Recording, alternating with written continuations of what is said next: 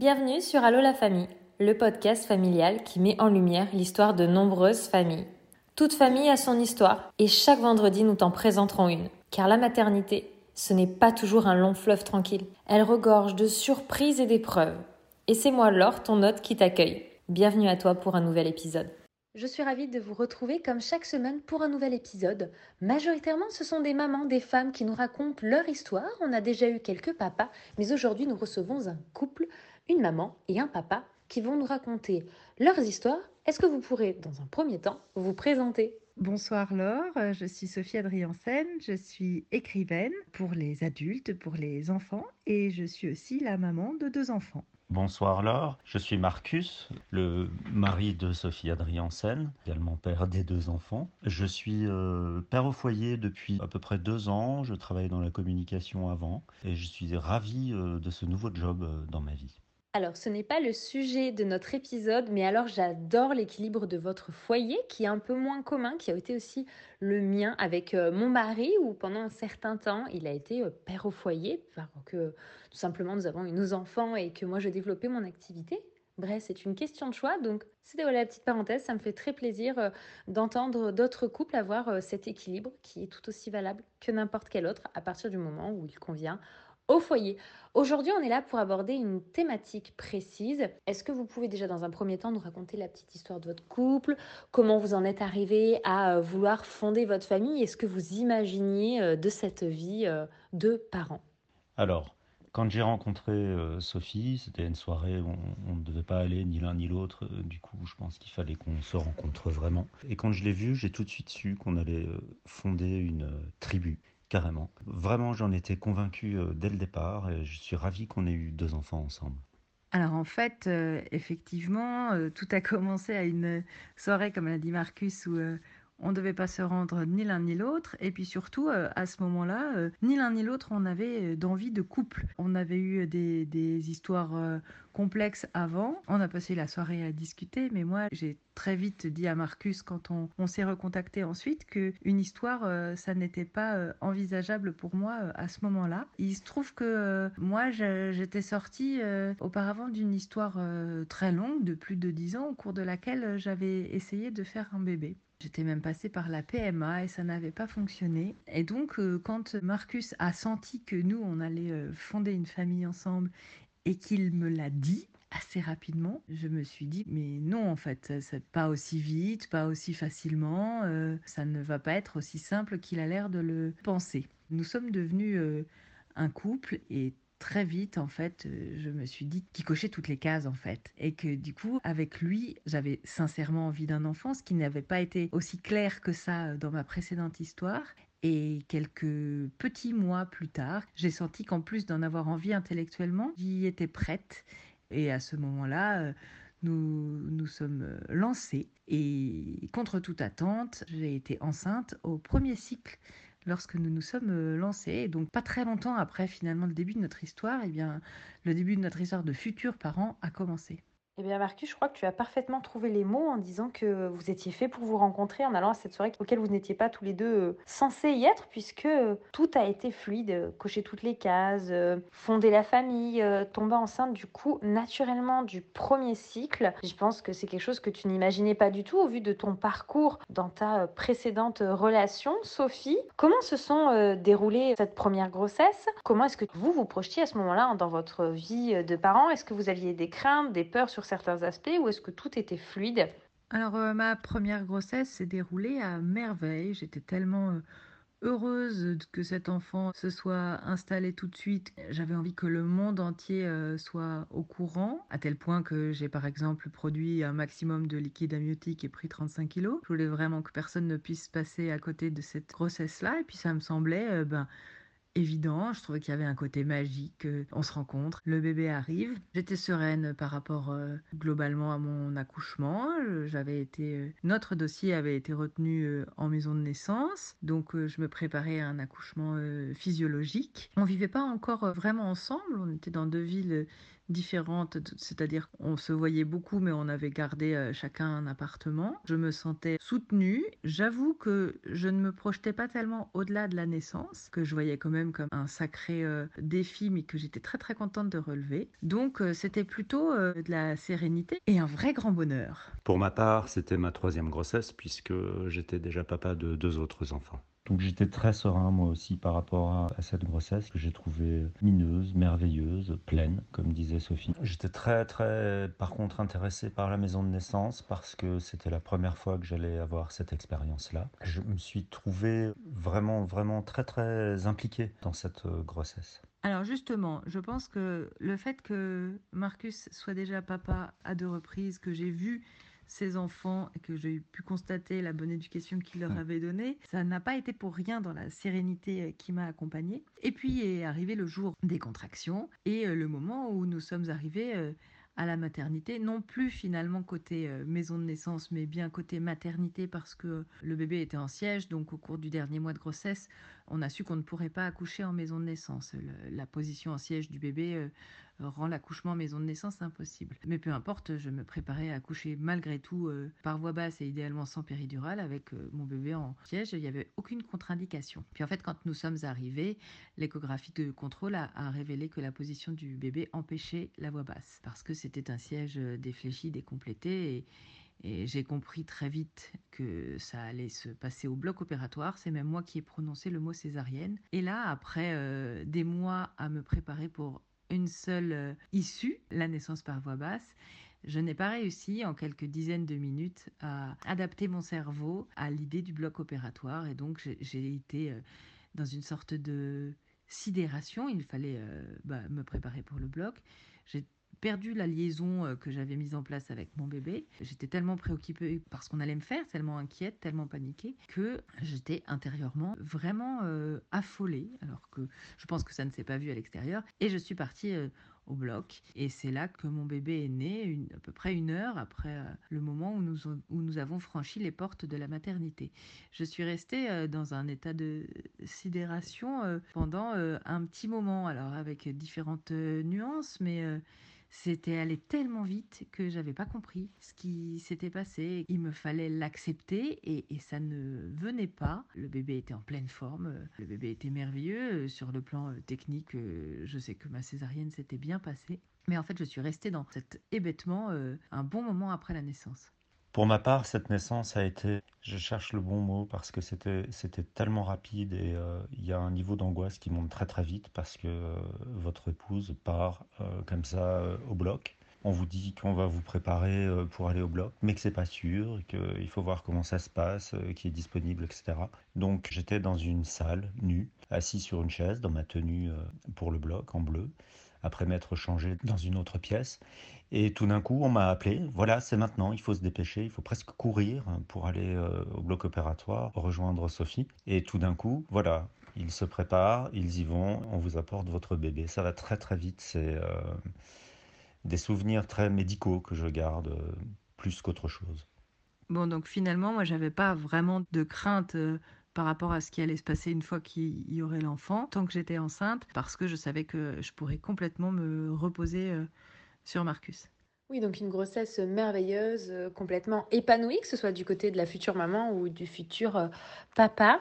Mais ce projet de naissance tant désiré, tant préparé, au final, complètement à l'opposé de ce que vous imaginiez, quelque chose de très naturel, au final, finir en césarienne un petit peu d'urgence. Je ne sais pas si c'est vraiment ce terme, euh, mais du coup, euh, tu n'as pas eu le temps de, te préparer, ni toi, Sophie, ni toi, euh, Marcus. Voilà donc jeunes parents d'un nouveau-né né d'une façon qui n'était pas celle pensée, réfléchie. C'est donc un choc. Est-ce que quand même vous arrivez à ce moment-là, l'un et l'autre, à accueillir votre bébé de façon complètement épanouie, à faire presque abstraction de ce qui vient de se passer en disant, ça y est, mon bébé est là? Ou est-ce que du coup, ça va vraiment impacter euh, la suite, le séjour à la maternité, etc. Euh, cet accouchement euh, pas du tout réalisé comme vous auriez espéré? La façon dont se passe l'accouchement a une conséquence vraiment directe sur la façon dont je vis l'après. Concrètement, moi, je reste coincée dans ce moment. J'essaye de le revivre, de le décortiquer, de comprendre ce qui s'est passé. Et ça m'empêche d'être pleinement présente à ce nourrisson, à mon mari aussi. Je suis encore euh, dans euh, ce bloc et pas euh, dans l'éblouissement des premiers instants. Et en même temps, je suis éblouie, je m'émerveille, je ne dors pas la première nuit parce que je ne peux pas quitter mon bébé des yeux. Je trouve que c'est le bébé le plus beau du monde. Je n'en reviens pas du bonheur inouï que je suis en train de vivre d'avoir cet enfant avec cet homme que j'aime, que j'aime, mais en parallèle, eh bien, une partie de mon esprit est occupée à, décortiquer ce qui s'est passé euh, dans ce bloc opératoire. Pour ma part, j'ai très vite euh, pris en charge le bébé puisque en fait il y a les suites de l'opération chirurgicale euh, pour Sophie donc je ne la vois pas pendant un moment et moi je me retrouve dans la chambre euh, avec euh, cet enfant. Donc c'est avec moi qu'il fait son premier pot à pot. C'est moi qui assiste aux premiers soins. Euh, donc effectivement je l'avais déjà vécu. Donc ça, ça rentre de nouveau dans des critères connus pour moi. Très vite je passe à autre chose même si dans un coin de mon esprit, euh, cette césarienne, je sens bien qu'il va falloir que je la traite aussi, qu'il va falloir que je me pose des questions sur ce qui s'est passé. Mais mm, je suis très vite happé par le bébé et par euh, cette relation naissante avec lui. Je lui parle pour lui expliquer que sa maman va venir bientôt, très vite, et ce qui arrive. Et euh, à ce moment-là, je le dépose sur elle. Et du coup, on va en venir au sujet de cet épisode, c'est le postpartum, mais plus exactement la dépression postpartum. Donc on va vraiment parler de, cet après-accouchement. Comment se passent du coup les jours qui suivent? Est-ce que c'est vraiment les 24 premières heures où tu restes focalisé sur euh, cet accouchement? Est-ce que toi, Marcus, tu te rends compte que ta femme a un, petit peu du mal à, atterrir de cet accouchement? Comment vous gérez euh, ces premiers jours? Parce qu'effectivement, une césarienne, euh, les premiers jours, c'est pas évident en termes de soins. On a du mal à se déplacer, aller aux toilettes, toutes ces choses. Ça complique un petit peu et c'est peut-être pas ce qu'on imagine concrètement dans les débuts, dans sa prise en main de ce nouveau rôle de parent. Alors en fait, au bout de cinq jours, nous rentrons à la maison et je suis toujours dans cette espèce de dualité entre euh, le bonheur immense euh, qui m'envahit et euh, cette incompréhension qui subsiste par rapport à la façon dont les choses se sont passées. Évidemment, avec les, hormones qui font les montagnes russes, ça n'aide pas. je pleure autant de joie que de d'un truc bizarre, de je sais pas si je pourrais dire de la vraie tristesse, mais en tout cas, je pleure pas mal. Je suis à fleur de peau. C'est aussi euh, compliqué pour moi de me mouvoir, donc il y a une vraie difficulté euh, physique, euh, même une fois rentrée à la maison. Mon appartement est au sixième étage sans ascenseur pour marcher, pour monter ou descendre les escaliers, pour porter des choses. En fait, maintenant, tout ça c'est un petit peu estompé et devenu flou, mais j'arrive à dater un souvenir parce que ça correspond au rendez-vous chez le pédiatre des 15 jours de l'enfant. Et ce rendez-vous, nous y sommes allés donc tous les trois en métro, euh, le bébé dans le porte-bébé euh, porté euh, par son papa. Je les vois marcher juste devant moi et à ce moment-là, je me dis que je pourrais tout aussi bien disparaître et que finalement, ça ne changerait pas grand-chose. J'ai l'impression qu'ils ont trouvé leur équilibre à deux parce qu'en fait, ben moi, la première fois que j'ai mis une couche, j'osais pas trop la serrer au niveau des scotch. J'avais peur de faire mal à l'enfant, donc ça a fui. Parce que le premier bain à la maison, je me sentais maladroite, donc j'ai demandé de l'aide à Marcus pour tout, en fait, j'ai l'impression euh, que euh, finalement, il sait mieux faire que moi. De toute façon, je sais qu'il l'a déjà fait avec succès. Et donc là, je me dis, euh, je sais pas trop où est ma place dans tout ça. Et peut-être qu'en fait, il y en a pas. Peut-être que je pourrais tout aussi bien les laisser tous les deux. Voilà, je, sais que ça, ça se produit quand mon bébé a deux semaines. Alors évidemment, je fais parfaitement illusion, ça je n'en parle à personne, ni au médecin, ni même à mon homme en fait, parce que je me dis qu'il n'est pas, question qu'il ait le moindre doute sur euh, mon amour pour lui, l'amour que je porte à l'enfant. De cette période-là, je, me, je me dis que je n'ai le droit qu'à être heureuse, en fait, que je ne m'autorise pas à exprimer autre chose comme émotion que ça, le bonheur qu'on attend que je ressente et que j'exprime. Mais à l'intérieur, euh, c'est vraiment euh, différent. Et cet état différent intérieur, il s'installe vraiment durablement. Alors pour ma part, j'ai toujours été euh, très bébé, donc je suis très euh, affairé avec ce nouveau bébé, je suis très à l'aise avec les bébés, j'ai jamais eu de problème euh, pour rien, comme l'a dit Sophie. J'avais de l'entraînement. D'ailleurs, la sage-femme qui a fait les premiers soins m'a dit Ah, euh, vous êtes très à l'aise, vous n'avez pas peur euh, J'ai dit Oui, mais c'est mon troisième. Euh. Et elle m'a dit Ah, mais vous trichez. Et en fait, je sais pas si on triche parce qu'à chaque fois, c'est une nouvelle expérience. Donc, moi, je suis très concentré sur le bébé. En fait, je ne me doute de rien par rapport à ce qui se passe pour Sophie. Je ne m'en doute pas, je ne le vois pas. Si ce n'est que petit à petit, je commence à me poser des questions sur ce que j'appellerais une forme de distance qu'elle a avec ce bébé. Mais pour autant, je vais mettre beaucoup de temps avant de, m'alarmer vraiment. C'est-à-dire que j'avais une vraie méconnaissance de la dépression postpartum. Je savais ce qui se passait globalement suite à un accouchement, mais là vraiment, je ne l'ai pas vu venir. Et oui, je comprends parfaitement ce raisonnement. Quand on est euh, jeune maman, on nous parle de cet instinct maternel où tout se fait euh, naturellement, fluide. On nous parle pas de ce côté où, bah oui, le premier bain, on angoisse parce qu'on a peur qu'il tombe, ce bébé, loupe des couches. Et forcément, voir ton mari qui à côté bah, est très à l'aise bah, parce qu'il est déjà papa deux fois et qui du coup a déjà fait ces gestes. Et puis bon, après, tu as des papas qui arrivent plus ou moins à être à l'aise dans leur rôle de parents euh, plus ou moins rapidement euh, suite à la naissance de ce bébé. Donc tu sens un décalage et, ça, tu te sens peut-être, euh, oui, comme tu dis, où est ma place? C'est pas évident de trouver sa place en tant que parent. Alors tu vas à ce rendez-vous pédiatre, tu, tu me dis que du coup tu gardes ça pour toi. À quel moment ça a pris un petit peu le dessus dans le sens où peut-être tu n'arrivais plus à le cacher, cet état dans lequel tu te disais, bah, en fait, moi je trouve pas ma place?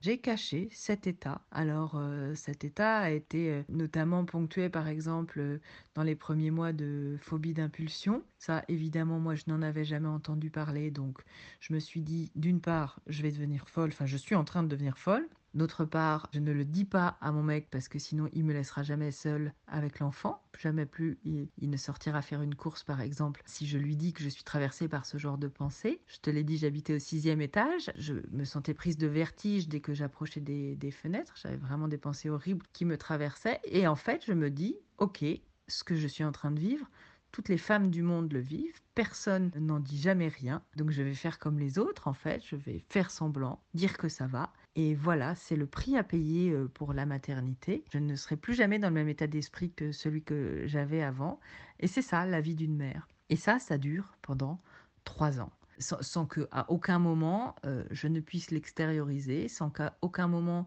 je n'ai l'occasion d'en parler à un professionnel de santé qui, par exemple, aurait pu me suggérer de me faire accompagner, m'aider, etc. Pendant trois ans, je garde ça pour moi et puis, en fait, j'en fais mon affaire. La vie est, psychologiquement euh, moins bien qu'avant, mais j'ai ce bébé que je suis très contente d'avoir. Voilà, et puis ce bébé, moi, j'ai jamais eu l'intention d'en faire un enfant unique. Euh, on en avait parlé euh, aussi au départ avec Marcus. Et à un moment, je me sens prête à revivre l'expérience et nous décidons d'avoir un deuxième enfant qui arrive assez vite après une fausse couche au bout d'un mois. Et juste après la fausse couche, en fait, le deuxième bébé arrive. Et là, alors que je suis dans le premier trimestre de ma deuxième euh, grossesse, je sens l'énergie revenir, cette énergie qui m'habitait pendant ma première grossesse et auparavant, cette énergie qui m'avait désertée à partir de mon premier accouchement. Et là, je me dis, ok, en fait, je viens de vivre une espèce de parenthèse qui s'est refermée. C'est pas un état normal dans lequel j'étais, je cherche ce que ça peut être. Et là, je m'auto-diagnostique une dépression postpartum qui a duré trois ans. Et à partir de ce moment-là, je décide que je vais tout mettre en œuvre pour ne pas en vivre une seconde. Donc mettre en œuvre des choses entre moi et moi, et puis euh, aussi avec mon conjoint. Alors, Sophie euh, dissimule son état, comme elle vient de le dire. Pour ma part, à un moment, euh, je ne sais plus exactement quand, mais j'ai commencé à vraiment me poser des questions sur cette distance qui s'était installée entre elle et son enfant. Mais bon, j'étais vraiment au four et au moulin, donc j'ai pas fait le premier pas pour aller lui poser des questions sur, sur son état, et peut-être même qu'elle ne m'aurait pas répondu, je n'en sais rien. En tout cas, j'ai simplement remarqué un peu de distance, enfin ce que je qualifierait d'un peu de distance. Et il m'a semblé que les choses rentraient progressivement euh, dans l'ordre, comme on dit, euh, qu'en tout cas il y avait un retour euh, à la normale dans la relation avec, avec cet enfant. À vrai dire, durant cette période, j'étais focalisé sur l'enfant et il n'y avait que lui qui comptait. Et donc c'est vrai que, au-delà simplement d'avoir remarqué un changement dans le comportement euh, de Sophie. J'étais surtout très très très euh, focalisé sur, euh, sur le bébé. Trois ans tout de même, c'est extrêmement long. Est-ce qu'autour de toi, Sophie, ta maman ou tes amis peut-être qui étaient déjà maman, t'ont pas demandé un petit peu ce que tu ressentais, comment ça se passait? T'as pas parlé quand même de peut-être de petites difficultés qu'elles t'ont pu de partager en disant: «Oh là là, heu, moi ça, heu, j'ai vécu ci, j'ai vécu ça, toi aussi ça t'est arrivé?» c'est des fois un petit peu en mode confession entre copines ou peut-être avec, ta maman ou ta belle-maman. Je ne sais pas un petit peu, heu, comment vous en êtes au au niveau de des personnes qui vous entourent, qui auraient pu t'alerter ou te soulager en te disant: «Ah tiens, elle elle vit comme moi ça». Alors pour ce qui concerne, heu, l'entourage, bon ma mère en l'occurrence ne s'est pas du tout intéressée, heu, à la question, mais au niveau par exemple des copines, bah, je trouvais que sur, sur le papier, heu, je m'en sortais, plutôt très bien. J'avais allaité un petit peu puis, arrêté dès que ça m'avait paru trop compliqué, étant donné les circonstances. Notre bébé a vite, fait ses nuits et il n'avait aucun problème, heu, au coucher. J'avais des copines qui devaient bercer leur, leur bébé des heures. Euh, le nôtre, ben, on le posait, il s'endormait. Il était très facile à vivre. Donc, en fait, euh, quand il y avait des échanges comme ça, euh, c'était plutôt en mode oh là là, mais moi qu'est-ce que j'aurais aimé qu'il fasse ses nuits aussi vite. Oh là là, bah moi j'aurais peut-être pas dû m'entêter autant pour essayer d'allaiter. Donc finalement, je me sentais super chanceuse et moi j'ai été élevée dans cette idée que ben, on ne doit pas se plaindre. Hein, euh, on a des règles douloureuses, bah oui, mais c'est comme ça, on, ne se plaint pas. Voilà, tout, un tas de choses comme ça m'interdisaient d'exprimer, de même qu'à la maternité, j'avais mis trois jours avant de dire euh, j'ai très très mal et que je m'étais même fait gronder pour pas l'avoir dit plus tôt. Là, euh, à aucun moment, je me serais autorisée à dire que, en fait, psychologiquement, c'était pas la grande forme, alors que sur le papier, avec ce bébé merveilleux et cet homme très présent, tout allait bien. Donc non, rien n'aurait pu alerter l'entourage, puisque, euh, puisque moi, je ne laissais rien filtrer de, ce, de cette nature-là. C'est là où on voit que l'éducation, le milieu dans lequel on a grandi, va influer sur euh, l'adulte que l'on est. Tu l'as dit, voilà, grandir, bah, même quand on a les règles, qu'on a mal, c'est normal, on n'a pas à se plaindre. Et du coup, pour toi, ça t'a paru être une continuité normale de ne pas se plaindre. Est-ce que tu pourrais nous donner plusieurs exemples qui t'ont fait comprendre que ton état n'était pas normal, ce situation qui montrer que tu étais en dépression en fait, pour que les personnes qui nous écoutent, qui nous écoutent pardon, puissent comprendre que ces actions-là, ces pensées-là euh, sont des signes de dépression postpartum. Parce qu'on a le baby blues, mais quand ça va au-delà d'une certaine durée, on parle vraiment de dépression postpartum. En fait, euh, j'étais dans une très très grande lassitude physique et émotionnelle. C'est-à-dire que il n'y avait plus rien qui m'enthousiasmait franchement. Et puis à l'inverse, rien me paraissait vraiment grave. En fait, j'étais euh, juste, euh, j'allais dire, blasée. Ouais, comme quand on est finalement fatigué constamment, sans les, sans les sautes d'humeur qui vont avec. J'étais dans une forme de renoncement. J'acceptais avec fatalité tout ce qui m'arrivait, ma vie, euh, ce qui pouvait euh, bien se passer ou moins bien se passer euh, avec mon enfant qui grandissait, par exemple. vraiment, je me sentais pas du tout maîtresse de ma vie. Je sentais que c'était tout qui décidait pour moi, mais que ah, plus aucun moment je ne tenais les, rênes de mon existence. Et donc, euh, ouais, c'était comme si j'étais légèrement euh, amorphe euh, en permanence, encore une fois, tout en faisant largement illusion et tout en souriant sur les photos et tout en répondant toujours euh, oui ça va quand on me demandait comment ça allait et si ça si ça allait bien avec ce merveilleux enfant euh. et aussi euh, par rapport à cet enfant eh ben j'étais pas capable d'identifier ce, qui me liait vraiment à lui j'étais pas capable d'isoler ce que je ressentais de ce qu'on me disait que je devais ressentir ça c'était pas évident non plus du coup, malgré tout ce ressenti, tu te dis, bah, en fait, c'est ce que ressentent toutes les mamans, c'est normal, je vais vivre avec. Vous vous lancez dans l'aventure d'un deuxième enfant alors d'un quatrième pour toi, euh, Marcus, mais d'un deuxième avec euh, ta femme. Au bout du premier trimestre, tu réalises que ce que tu as vécu, ben, c'était pas la normalité. Est-ce que tu as du coup une conversation avec ton mari à ce moment-là et que du coup bah, vous mettez à plat un petit peu toi ce que tu as vécu, lui ce qu'il a ressenti et vous réalisez vraiment euh, tout ce qui vient de se passer? Comment ça se passe quand tu réalises en fait ce que tu viens de vivre? Alors d'abord, changement, euh, un, changement fondamental, c'est que pendant cette grossesse, je me prépare à deux types d'accouchement. L'accouchement par voie basse et l'accouchement par césarienne. Alors que la première fois, je n'avais que l'accouchement par voie basse en ligne de mire et le reste, bien sûr, je savais que la césarienne existait. Hein. moi, je suis née par césarienne, mais le reste était exclu de mes projections. Donc là, dès le départ, euh, j'envisage les deux et donc, on fait, euh, avec une sage-femme en libéral, une préparation à ces deux types de naissances ensemble, avec Marcus, et avec une préparation qui était euh, vraiment euh, géniale et, très adaptée, qui nous a permis à l'un et à l'autre de savoir de quoi on avait besoin, enfin, c'est-à-dire surtout moi ce que j'étais pas forcément capable d'exprimer, la préparation à la naissance, comme attente de la part euh, de mon mari, la préparation à la naissance m'a permis de l'exprimer et lui il savait ce dont euh, je pouvais avoir euh, besoin le jour J. Donc ça c'était assez fantastique. Donc là on se sent prêts tous les deux pour vivre cette deuxième naissance, quelle que soit la façon dont ça se passe. Et d'ailleurs tous les signaux sont au vert pour que ce soit une voix basse cette fois-ci. Je m'inscris en fin de grossesse dans la maternité que j'ai choisie après en avoir euh, visité plusieurs. Entre-temps, on a quitté euh, la capitale pour s'installer en Bretagne. Et, eh bien, euh, comme la première fois, contraction. Et au bout de quelques heures, nous arrivons à la maternité après avoir laissé notre aîné chez des voisins. Et là, l'écho de présentation révèle que ce bébé est en hamac, en transverse, c'est-à-dire qu'il n'appuie même pas sur le col, donc que la dilatation n'a même pas démarré et qu'il faut m'emmener au bloc. Donc j'ai un peu l'impression de revivre la même chose, mais sauf que mon état d'esprit n'est pas du tout le même, parce que là, bah, je sais ce que c'est. Et cette éventualité aussi, ça fait neuf mois que je m'y prépare. Et mon mec y est prêt, et on l'a déjà vécu ensemble, et puis entre-temps, on en a parlé, donc euh, on est armé et donc, cette deuxième naissance se passe au bloc opératoire de cette autre maternité, avec une équipe géniale qui, là, euh, me demande de participer, de donner l'impulsion pour euh, faire sortir mon enfant, ce qui change beaucoup, beaucoup de choses, parce qu'à aucun moment, je ne perds le contact avec lui. À ce moment-là, je n'ai toujours pas prononcé le mot de dépression avec mon conjoint. Ça, ça se produit quelques semaines après la sortie de la maternité. Parce qu'à la maternité, en fait, le jour où je vais prendre ma, première douche,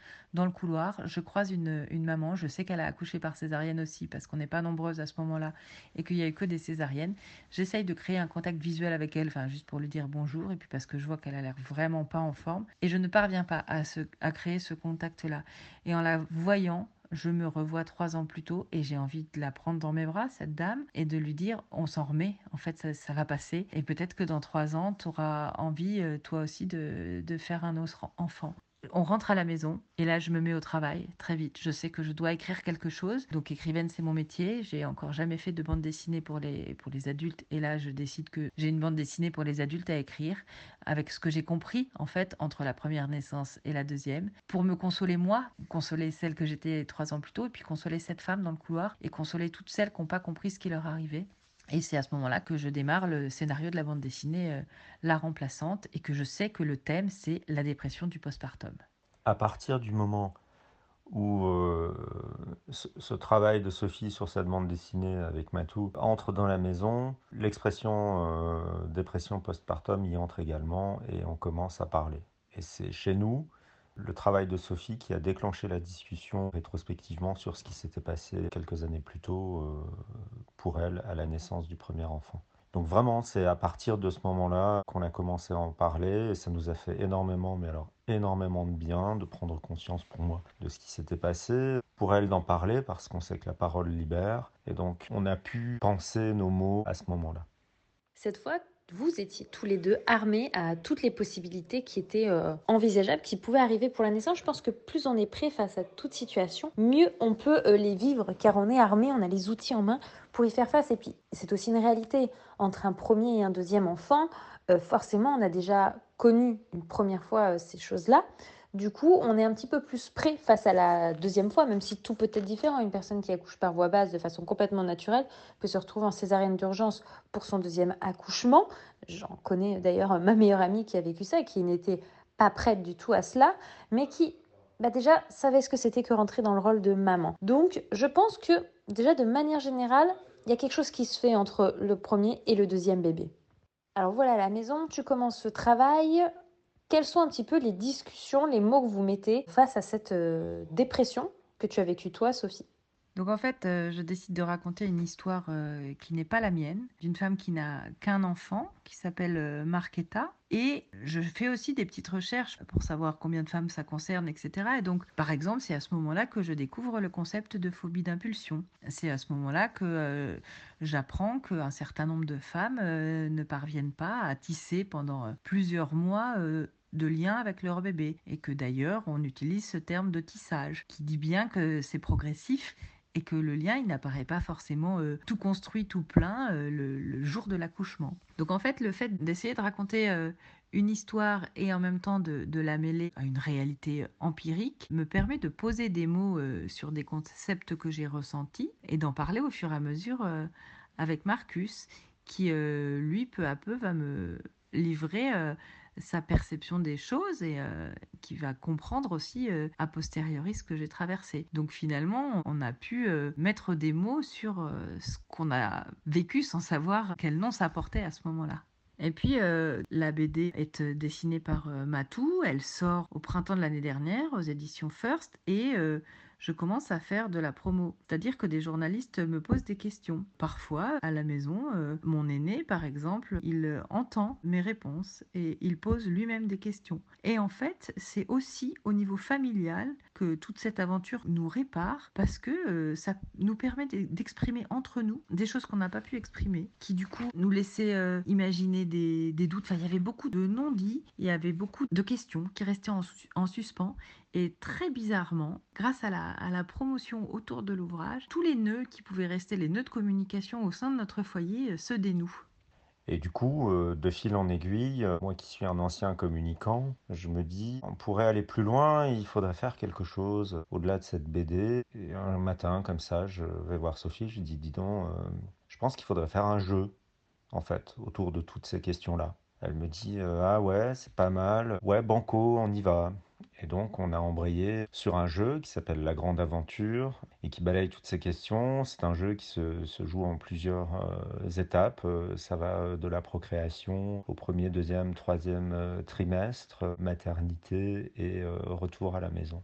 C'est donc de vos projets, de ce que vous avez créé destiné aux autres, qui vous a permis aussi au final d'être destiné à vous et de vous permettre de faire le chemin et de, comme tu as si bien dit Sophie, de dénouer les choses. Alors je trouve ça super un format BD et un format jeu. Est-ce que vous pouvez nous nommer les noms, les maisons d'édition et où est-ce qu'on peut les retrouver pour les personnes que ça intéresse?